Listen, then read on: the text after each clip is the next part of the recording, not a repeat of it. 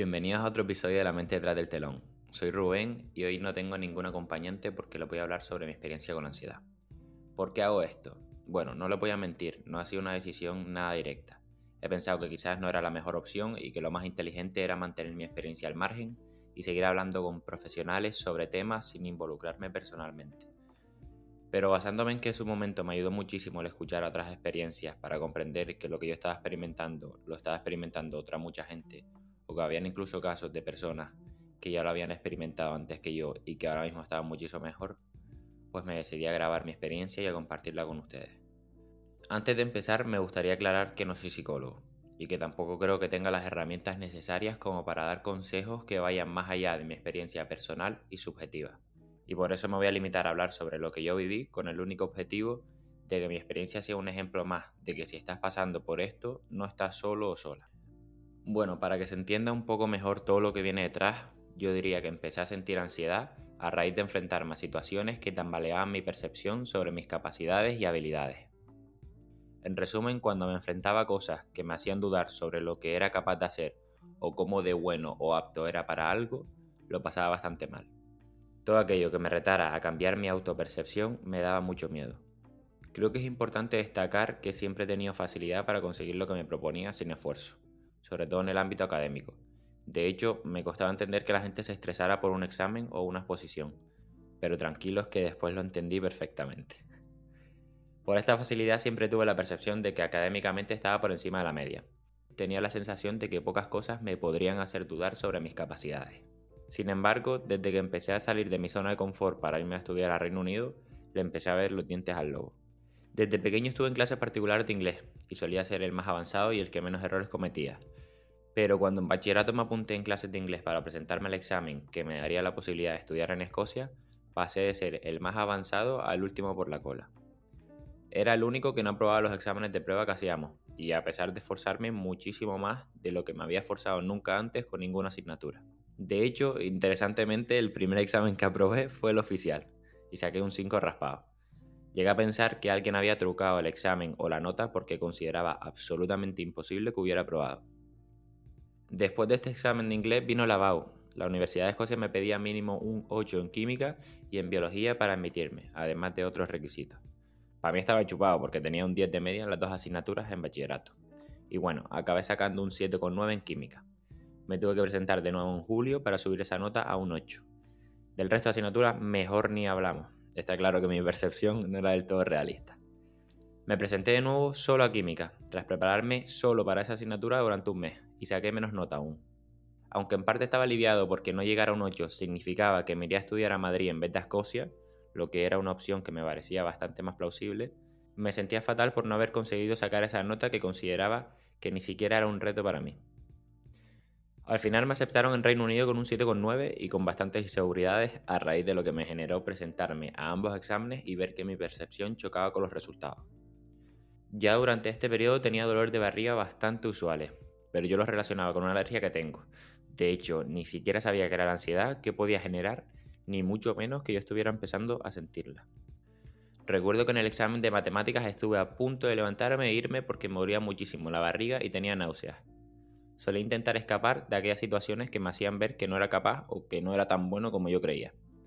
Como anécdota de esto, en primero de bachillerato pensé en cambiarme de bachillerato de ciencias al tecnológico para ir a estudiar moda a Italia. Todo esto era obviamente porque no aguantaba mi profesora de biología, quizás porque las notas que sacaba con ella no cuadraban con lo que yo creía que sabía. Estamos ya en julio. Una vez pasa el verano, en septiembre me voy a estudiar a Escocia voluntariamente. Mis padres me lo mostraron siempre como una opción y nos hicieron entender que podíamos volver si no era para nosotros. Pero en mi cabeza siempre fue como sota, caballo y rey. Termino de, de hacer bachillerato, me preparo para el examen de inglés y voy a estudiar fuera. Realmente nunca me pensé si quería ir a estudiar, aunque siempre decía que sí, que era mi idea. Llegué a Escocia sin conocer a nadie y no entendía a nadie que me hablaba. De hecho, recuerdo que el taxista que me recogió en el aeropuerto me hacía preguntas y yo me limitaba a reírme porque no entendía lo que me estaba preguntando. Los primeros trabajos que hice en la universidad allí me salieron fatal y las notas que obtuve fueron muy bajas. Tampoco conseguía hacer amigos porque no me sentía seguro al hablar inglés y también porque los escoceses no lo ponían nada fácil. En resumen, terminé aislándome y evitando hacer todo aquello que me generaba nervios y que no era explícitamente obligatorio. Llegué a estar parte de días con una bombilla fundida en la habitación de la residencia porque explicaron en recepción que se me había fundido y que si me la podían cambiar era un mundo. Sin embargo, habían cosas que no podía evitar, como las exposiciones o los exámenes. En las exposiciones éramos 25 personas y yo era de los únicos que no tenía un apellido que empezara por Mac. Siempre iba una hora antes a la universidad para poder ir al baño y en alguna ocasión tuve náuseas antes de exponer. Sin embargo, siempre acababa exponiendo bastante bien y por fuera parecía que estaba súper seguro de mí mismo. Como ya dije, tampoco podía evitar los exámenes, y ahí sí que éramos muchas más personas, 250 personas aproximadamente, en un pabellón enorme haciendo un examen. Y sí, ahí también estuve a punto de entregar el examen a medio hacer para poder irme al baño. Sorprendentemente, si en este momento me hubieras preguntado que cómo me iba en Escocia, te habría dicho que bastante bien. Creo que estaba en shock. Todo me parecía ciertamente normal y para nada alarmante. Creo que ni siquiera era consciente de lo que estaba viviendo y estaba en piloto automático. Sentía que la nueva amenaza a la que me estaba enfrentando era tan grande que ni siquiera tenía tiempo para pararme a pensar cómo la estaba enfrentando. Llegamos a marzo y ya ahí tuve que volver a casa por la pandemia. La universidad nos mandó un correo y nos dijo que nos apoyaría en la decisión que tomáramos. Llegué a casa después de meses sin ver a mis amigos, a mi novia y a mis familiares, y el mismo día que llegué nos confinaron, lo que significó que tuve tiempo de sobra para darle vueltas a todo lo que había pasado. Al salir del confinamiento me empezaron a dar dolores de barriga, náuseas y escalofríos por situaciones que antes no me generaban la menor inseguridad. Y aquí me asusté porque no entendía lo que me pasaba. Sin embargo, pensaba que el problema podía estar más bien en aquellas situaciones que me generaban los síntomas que en mí mismo. Por lo tanto, empecé a evitar estas situaciones. Me costaba comer como antes y bajé cerca de 7 kilos siendo ya súper delgado de por sí. También me costaba muchísimo dormir. Aquí ya sabía que algo serio estaba pasando. Por suerte vivo con tres personas que a menudo me dan su lado débil, y esto, unido a que existe una gran comunicación entre nosotros, me hizo sentirme cómodo y seguro para contarles lo que me estaba pasando. Después de contarles, tuvieron la humildad necesaria como para darse cuenta de que necesitaba más ayuda de la que ellos me podían brindar. Y mis padres contactaron con una psicóloga. Empecé a ir a terapia con Soraya y noté mejoras bastante rápido. Aprendí a entender lo que me ocurría a través de preguntas que me hacía Soraya para llegar a la raíz del problema. Yo podía explicarle a Soraya que me ocurría X por Y, y a través de las preguntas que ella me hacía y las respuestas que yo le daba, reconocía la causa real de lo que me estaba ocurriendo. Cabe aclarar que esto no fue tan simple como suena y que no sé era una de las expresiones que más utilizaba, si no la que más. Una de las conclusiones a las que llegué fue que no soportaba ver mis inseguridades. Acostumbrado a no tener aparentemente ningún problema de seguridad, ponerme nervioso por X situación que antes no me generaba ningún tipo de inseguridad era algo que me autodecepcionaba ver en mí mismo. Otra de las conclusiones a las que llegué fue que me daba miedo que la gente malinterpretara mis comportamientos ansiosos confundiéndolos con timidez o con falta de educación.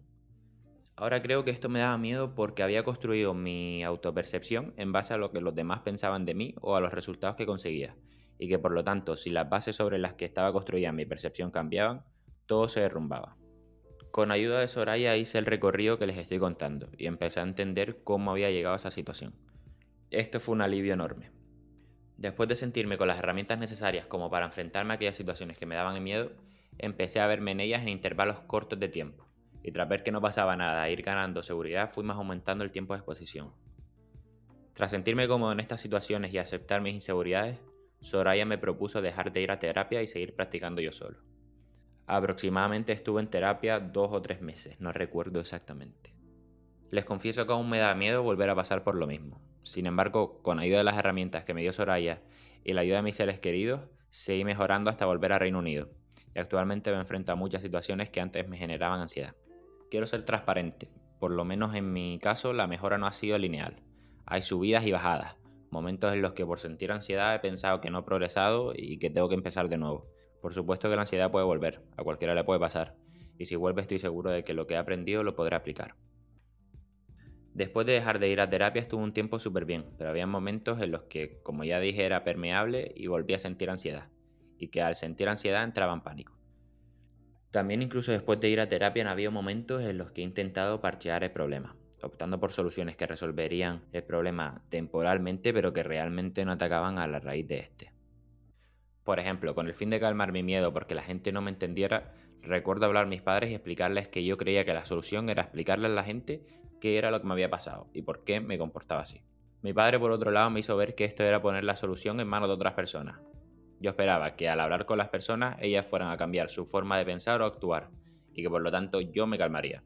Ahora creo que la solución era entender que no puedo cambiar la forma de ver la gente o lo que yo creo que piensan. Pero sí puedo asegurarme de quién soy, por qué hago las cosas y darle la importancia justa y necesaria a lo que piense el resto sobre mis actos.